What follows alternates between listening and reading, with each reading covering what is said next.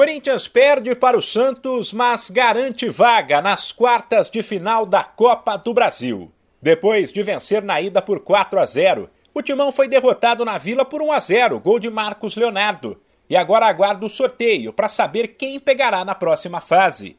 Ciente da necessidade de um placar elástico, o Santos foi para cima logo de cara e buscou o gol o tempo todo.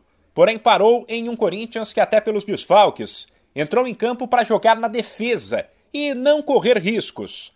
Quando o sistema defensivo do Timão não resolvia, Cássio estava lá para salvar. Do outro lado, a postura ofensiva do Santos deixava espaços para o adversário contra-atacar, mas o Corinthians não conseguiu aproveitar as chances criadas.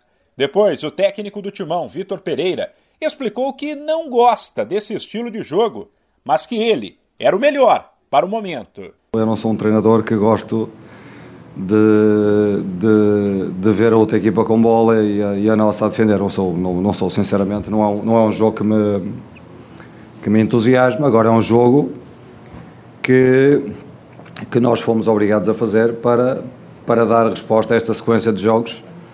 Uh, e, e, com o esforço de toda a gente, com, com caráter, com abnegação, com, com determinação, com, com organização estamos, estamos na luta, né? Pelos lados do Santos, o técnico interino Marcelo Fernandes elogiou os atletas, mas admitiu que todos sabiam que era complicado reverter os 4 a 0 da ida. Tivemos dias, como você falou, é, um pouco pesados, mas a equipe trabalhou muito. Tenho que elogiar muito esses meninos que estão aí dentro, que mediante a todo, todo, toda a pressão que, que está envolvida hoje em dia no clube, a molecada procurou o melhor possível. Sentamos e tentamos colocar uma equipe que tentasse depois com as trocas manter a intensidade para a gente tentar alcançar o placar contra uma equipe difícil, volto a dizer, né? Mas a equipe se portou bem, a equipe tentou, a equipe teve muita garra, honrou a camisa, vestiu a camisa contra uma grande equipe, num clássico na Vila Belmiro.